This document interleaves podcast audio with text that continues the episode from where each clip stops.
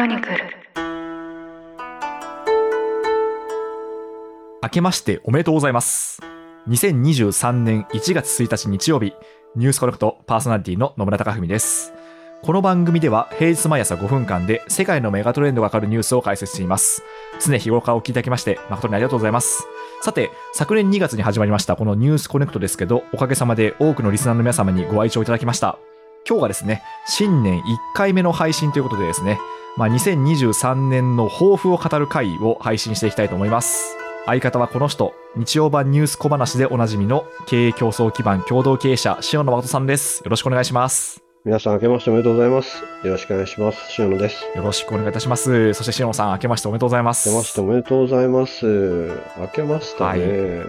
明けましたよ、本当に。えー、なんか2023とか言って、未来っぽいですね。そうなんですよ。未来っぽいですね。我々が子供の頃に想像していた年代にまあ生きているわけですもんね。まあなんか追いついちゃったな。追いついちゃいましたね。はい。なんかその、これ日本人の特性なのか全世界共通なのか知らないですけど、えええあの、暦が変わると、えはい。なんかこう昨年までの出来事水に流れた感ってありますよね。日本人にすごく強いと思いますけど、みんなそうなんじゃないですかね。みんなそうですかね。ええええええ日本だとね、なんだろう、年神様？年の神様来ちゃいそうですし、ええええええなんかこう、今までのね、あの、汚れとかもファーってこう、流されてってね、新しい感じっていうのと、あれですかね、はいうーん、ありますよね、あの、門松の青々しさみたいのはい。そうなんですよ。が。はい。街もおそらく、あの、今、お正月気分なんじゃないかと思いますけどね。確かに。なんか静けさがありますよね、お正月独特の。そうですね。はい。なんか、あの、まだ街が活動してなくて、で、寒くて、しんとしていてみたいなのありますよね。そうですね。開けていく感じがありますね。ありますよね。、はいやいやいや。ということで、あの、2023年のこの一発目、その何について喋ろうかっていうのを、この直前まで打ち合わせをしていたんですけど、はい。もう、あの、完全アドリブで行こうっていう話になりまして、野村さんの抱負が聞きたいですよ。そうですね、すみません、ちょっとなんで、ちょっと私の抱負を恐縮ながら、はい。あの、お話をさせていこうかなと思うんですけど。はい。まず、その、まあ、この、ポッドキャストスタジオクロニクルという事業をですね、あのええ昨年立ち上げまして、まあはい今年でまあ2期目ということなんですけど、えまあ、本当にこう、昨年おかげさまで、あの、多くのリスナーの皆さんにご愛称いただきまして、で、今年はなんかまあ自分の身としても割とこう変化があって、変化というか、まあ去年の末ぐらいから変化があって、まあこう子供を育てつつえ、はい。まあ会社もこう2期目に突入するという感じなんですね。2期目ですね、で会社もね。はい。2期目です。はい。はい2期目になりました。で、まあなんとかですね、今年やっぱり、あの、こういうことやりたいなと思うのが、え海外からのその情報というかコンテンツっていうのをぜひこう増やしてでそれをこうポッドキャストに込めていきたいなとは思ってるんですよね。えなるほどですね。はい。でもこれまでもね、でだいぶやったと思うんですけども、また倍増ですか？そうですね。あの、それこそ昨年、あの、塩野さんに、あの、ニューヨークからとか、フィンランド、ヘルシンキから、ええあの、レポートいただだいたっていうような回もありましたけど、はいまあ、やっぱり、あの、日本の出来事はもちろんのこと、はいその、現場で何が起きてるのかっていうのを、より報道して、報道というか取り上げていきたいなと思いまして。なるほど。はい。まあ、なんならちょっとね、私も、あの、ここ2、3年ぐらい日本の外に出れてないんで、はい。今年はなんとか日本の外に出て、そこからこうコンテンツを作るっていうのもやってみたいなと思ってますね。いいですね。現場に行っちゃうジャーナ,、ジャーナリスト。そうですね。現場に行っちゃうポッドキャスターですね。あ、ボンドキャスターすごいですね。はい。そうですね。え現場に行っちゃうポッドキャスターをなんとかやりたいなということが一つありますえね。ええ現場からは以上ですって言ってくださいね。わかりました、言います。はいはい。でも、現場からは以上ですって言って、あの、スタジオで引き取る人いないですけどね。あ私が引き取るんですか、もう一回結自分が引き取っちゃうっていう。局。はい、野村さんの、あの、海外レポートでしたみたいな感じで。ええ はい。あの、日本で引き取るのもいいかもしれませんけど。そうですね。はい。で、あとは、やっぱりその、もっともっと、まあ、こう、コンテンツの質量ともに、あの、増やしていきたいなってことは思っていまして、はい。で、まあ、ただ、その、なんでしょうかね、あの、自分たちの、こう、レーベルの、こう、言語化といいますか、はい。あの、どういった方々に向けて、あの、発信をしていきたいのかっていうのを、今年はもっともっと、その、言語化したいなっていうふうに思っていまして、なるほど。はい。なんとなく今、その、私の頭にあるのがですね、はい。地に足がついた日々をちゃんとこう毎日頑張って生きている方々に対して、はい。なんかこうじゃあ豊かな人生って何なんだろうかって思ったわけですよおー、正月っぽい。はい正月っぽいですよねええ すいませんね。で、豊かな人生っていうのは結局何かっていうと、ええあの、我々は、あの、こう、なんですかね、あの、お金だけあっても、やっぱこう豊かにはなれなくて、いや、そうですよ。はい、そうですよね。はいで、なんでかっていうと、その、いくらそのお金を稼いでいても、はい。さらにこうお金を持っている人が上にはいるわけですよね。はいはいはい。だからつ常にこう誰かとこう比較をしてしまうと思うんですよ。ええはい。で、えっと、一方で、その、自分が何をこう望んでいて、ええで、それが満たされてるっていうことが、結構その、はっきりと分かる人っていうのは、はい。あの、豊かな人生を生きてんじゃないかなと思ったんですよね。えで、まあ、その人によってもちろん、その、どれを自分が望んでいて、どこまで、その、なんか豊かさ、物質的な豊かさを享受したいかっていうのは、人によって違うと思うんですけど、ええただやっぱり少なくともその自分の中で望んでいるものが分からないと、えっと、その状態には至れないなと思ったんですよ。そうですね。あの、はいお、お金で幸せになれるぐらいだったら、はい。世の中もっと平和ですよ。まあそうですよね、確かに。ええだって、お金があっても解決できてないことはこんなにあるんですもん。そうですね。うん。っていうのと、おっしゃるところは、はい。どうなんですかね？私結構、紆余曲折しないと、はい。あのー行き着かない気がしますけどね。そうですよね。ええ本当にその自分が望んでいるものっていうのは、紆余曲折しないとわからないってことですよね。と思いますけどね。なんか最初から、点自分の店名はこれだ、コーリングだ、みたいな感じには、はええ。まあ、チンピラの私はならないですね。塩野さんも相当紆余曲折してこられたわけですもんね。そうですね。今もしてますけどね、ちゃんと。うーん、そうですよね。うん。で、なんかその、まあ、紆余曲折に、まあ、じゃあ、こう、必要なものって、まあ、何かっていうと、紆余曲折を経ながら、はい。あの、まあ、それでもその、そこから、なんとなく自分はこっちかなっていうのを、こう、選び取むために必要なものって、なこれもなんか3つぐらいに分かれるなと思ったんですよ。はい。で、その、まず1つは、うん。あの、そもそも多分、こう、選択肢を知ってることだと思うんですよね。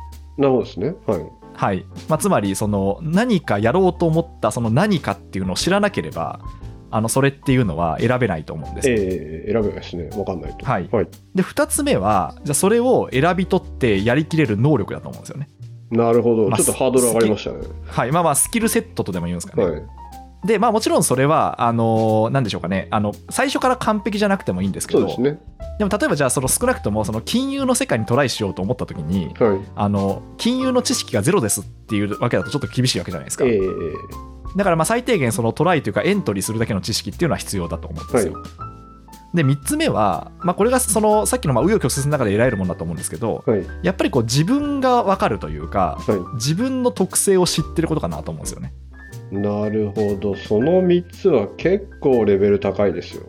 レベル高いですよね。レベル高いんですけど、はいえでもなんかそれぞれ私その123にえあのええポッドキャストで作るべきコンテンツが連動してるんじゃないかなと思っていまして。それはそうですね。はい。はい、うん例えばその1のその知っている選択肢がそもそもあることを知っているっていうのは、はい多分例えばその今話しているこの国際政治のはい。あのネタあのテーマであるとか、はい。まあ、あとはその経営っていうのは一体どうなんだみたいなそのはいネタ、テーマ選定っていうのは多分それに資するんじゃないかなと思ってるんですよね。そうですね。はい。はい、で2番目の、えっと、その能力ってことに関すると、まあ、ひょっとしてもうちょっとそのハウツー的なコンテンツはい。例えばその何かね何かこれを学んでみようとか、ええあとはその、まあ、ちょっとそのお金の話とか人生戦略の話を考えてみようみたいなコンテンツもえそこにあるかもしれないなと思ったんですよね。はいで最後のあの何を望んでいる自分とは一体何なのかみたいな話っていうのは、まあ、もうちょっとそのレンジがあの長い哲学みたいな話とかえはい。なんならそのアートみたいな話とか、ええええまあ、あとそれこそあのウェルビーイングみたいな話とか、まあ、そういうのがあのテーマとしては連動するなと思ってるんですよね。なるほどですね。はい、なんで、まあ、それぞれそのはい。123に資するものを、あの今年は作っていきたいっていうのが あのすいませんだいぶ話が長くなりましたけど私のなんですかね今んとこ考えてることなんですよね。その3つの箱、だいぶ大きいですよ。そうですね大きいですね。ええ特にあの3つ目の哲学、ちょっと大きすぎちゃって。はい。そうですねすいません本当に、ええ。いあのやでも広げすぎまししたかねちょっと。いやいや、でもその通りと思いますね。はいあの、私はなんかそこまでの整理ができないですけれども、はい。先ほどね、お金の話とかもされたので、お金が、例えば自分が、あの、ま、貧しいとか人に比べてお金がないとかって、人を知らないとまずわからなかったり、はいはい、そうですよね。うん。やっぱりこうなんだろうな、推薦便所を見て推薦便所ってあるんだって思うみたいなはいはいはいこ。とはありますし、うん。なんかネズミと暮らしてても家族仲いいから大丈夫みたいなのもありますし、はい。あとはそこから、あのある種の欲望というか、ある種もっと幸せになれるっていうか、今日より明日の方が、あのまあ、豊かっていうより楽しいっていうか、はいはいあ。の希望があるかないかが相当大きいなと思いますね。うん。なのででもそうですよね。ここからもうどこにも行けないっていうのが一番人は辛いですね。はい、そうですね。うん。まだ見ぬ世界があって、まあ、そこに向けて自分がその階段を上がっていけるいあのゆっくりでもいいから上がっていけるって思えてると人は動けるわけですかね。そうですね。まあね、皮肉屋さんはね、だからパンドラの墓開けちゃダメだったんだよとか言う言うと思うんですけども、はいはい。悪いところも見えちゃいますからね、希で。望、希望が最後出してくださいって言って、はいはいはい残。ってたせいで、まはいだ人類頑張ってるじゃないみたいなね。はいはいはい。ああ、そうかそうか、そうですね。確かに、パンドラの箱ってそういう話ですね。えーあれがなかったらもう諦めてるのにっていうね。いやー、でもどうなんですかね。私は、まあなんかその悪いことがいっぱい起きても、希望を忘れちゃいけないと思いますけどね。いやそうですねあの希望があるかないかだけが、まあ逆に逆にある種の極限状態において、はいあ。のー耐えられるかどうかにはものすごく影響を与えてしまうので、はい。うん、で別にね普通の生活でもはい。まあもっといいことがあるっていうのもいいと思いますしええええええあとはあれですね一番いい思い込みってこれだなと思ってるんですけどはい。自分は運がいいと思うことですね。ああ、いいですね、それは。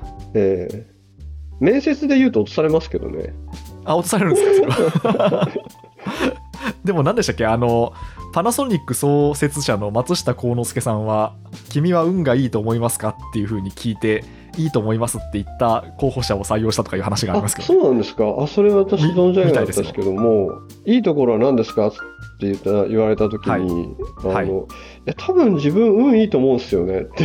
はいはいはい。答えてどうなんだろう、なんかちゃんと通してくれるのかな。